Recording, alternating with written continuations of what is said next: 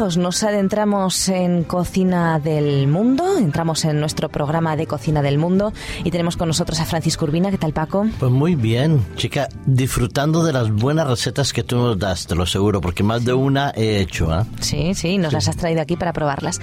Está Antonio Lerma, ¿qué tal, Antonio? Muy bien, yo agradezco los viajes para compensar, ¿no? porque en este programa, pues eso, viajamos y, y comemos a veces bueno, pues hoy no vamos a viajar muy lejos, pero bueno, pues también es interesante conocer un poquito de nuestra casa, ¿verdad? De España. Vamos a viajar hasta Murcia. Muy bien. Y Murcia es una ciudad española, capital del municipio del mismo nombre, de la provincia del mismo nombre y de la comunidad autónoma de la región de Murcia. Es el centro de la comarca natural de la Huerta de Murcia y de su área metropolitana. Y está situada para aquellos amigos eh, de fuera en el sudeste de la península ibérica, ahora a orillas del río Segura.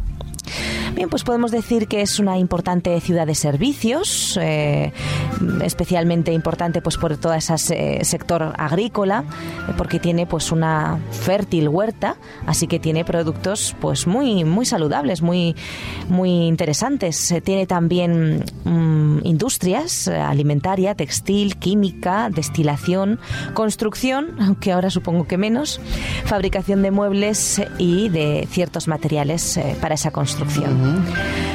Bueno, pues también es eh, importante porque tiene un centro de gran tradición universitaria, desde que fue fundada la primera universidad en 1272.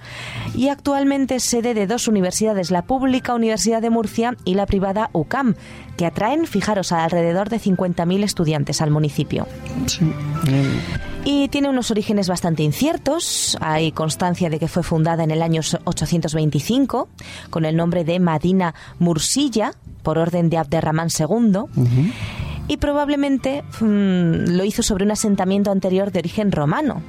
Durante la Edad Media, Murcia llegó a ser la capital de la corona de Tuzmir, bueno, posteriormente fue cabeza de distintos reinos de taifas, en fin, eh, al final ya sabemos que se incorporó a la corona de Castilla como capital de ese reino de Murcia. Y sigue manteniendo una gran importancia, es eh, de las pocas autonomías que eh, se mantienen solas, ¿no? Así es. La comunidad autonómica de Murcia, no solamente es la única provincia. Y bueno, de su patrimonio histórico-artístico destacan su catedral, que podemos ir a visitar, tiene una preciosa fachada barroca, tiene un interior eh, gótico, tiene un casino eh, que recomendamos ir a visitar, aunque no a jugar, ¿eh? de suntuosos interiores, la verdad es que es muy bonito. Tiene muchísimo patrimonio escultórico, gracias a Francisco Salcillo, ya sabéis que es la persona que realizaba todas esas esculturas para los pasos de Semana Santa.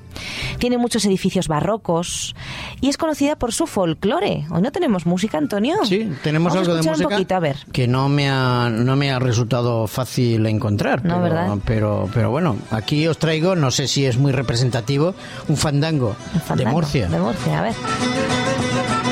Ole. Supongo que tendrá una gran influencia también andaluza, ¿no? Claro. Y árabe. Hombre, Claro, claro, claro. capital del reino, que como mencionabas, Abderramán II fue el que, digamos, lo estableció. Pues esta se llama el punteao. Es una mezcla entre mm, sevillanas y jota o algo así, no sé, por decidirlo de alguna un manera, ¿no? Es un fandango. Fandanguillo. Fandango. sí, sí. Fandanguillo. Vale. Bueno, pues eh, eso es un poquito de su folclore, que es especialmente vistoso durante las fiestas de primavera y esas procesiones de Semana Santa, ¿verdad? En la que cantan saetas como, como los eh, Sí, sevillanos, ¿no? Como los andaluces, andaluces. Sí, sí, sí.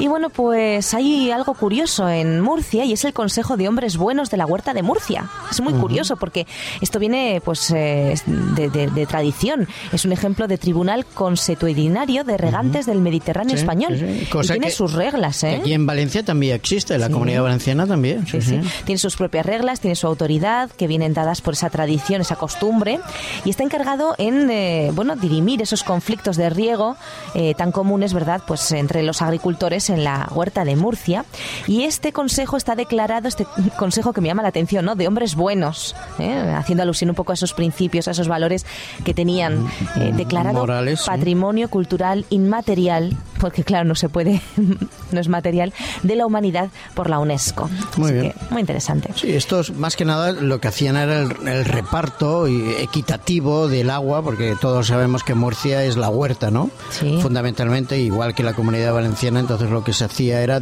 repartir el agua, que en tiempo de escasez era escasez, era complicado, pues entonces eh, de alguna manera para que todo el mundo tuviera el agua suficiente para mantener sus huertas. Así es.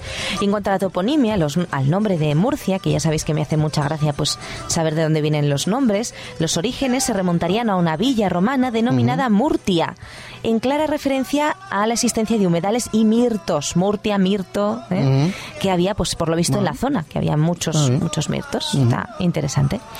Y bueno, como curiosidad, podemos decir que fueron precisamente los árabes los que, aprovechando el curso del río Segura, perfeccionaron o crearon una compleja red hidrológica formada por acequias, brazales y regaderas.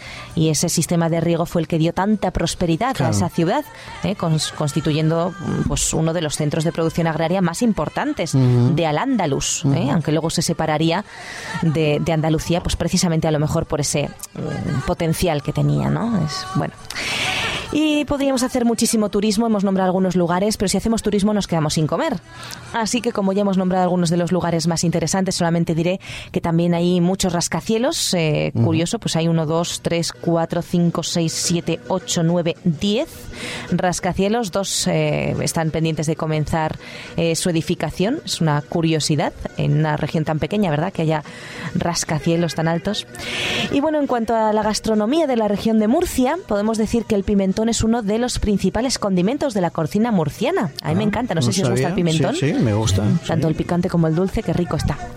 Y bueno, también las mojamas. ¿eh? Las mojamas son eh, pues esos productos salados. Eh, pues conocemos habitualmente la mojama, por ejemplo, de atún, pero hay mojamas de muchas de muchos productos. casi, bueno, el pescado también, de carnes también se puede hacer. Y bueno, pues la cocina murciana tiene influencias de las vecinas cocinas manchega, la valenciana, la granadina.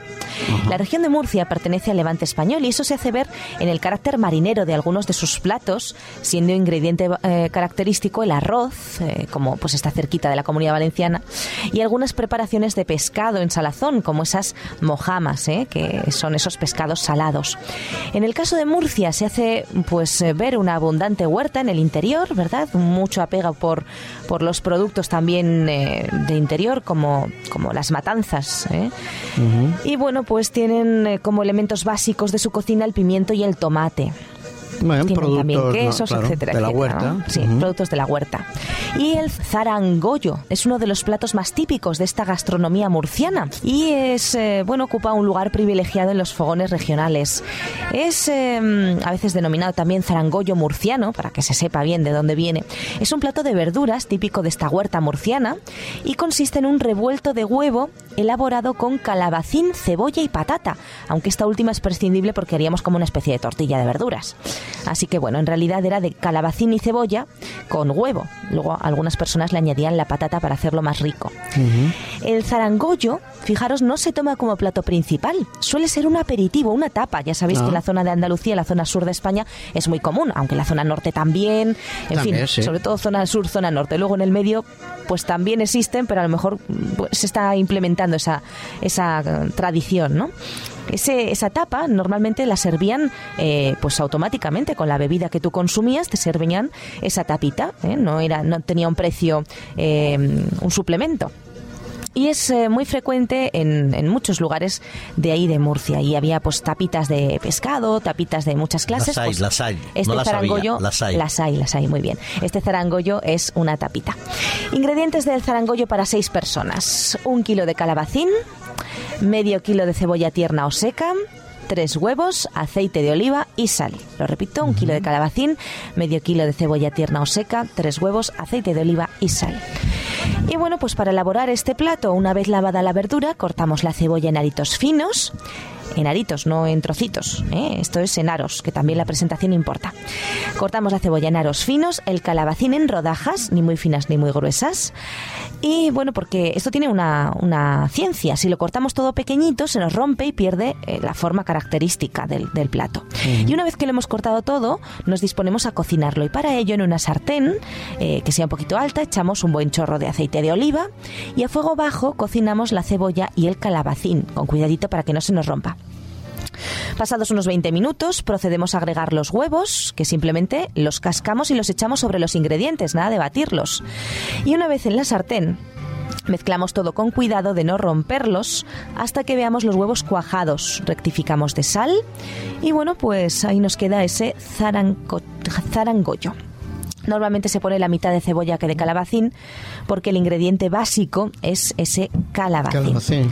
Y bueno, bien. pues como es una tapita, podemos tomar este zarangollo sobre unas rebanadas de pan tostado. Y está Sí. muy, muy rico. Tiene buena Y que lo he comido varias veces y está muy bueno. Muy bien. Bueno, pues, eh, Bueno, pues, el próximo día más. Más. ¿eh? Más arangollo. ¿eh?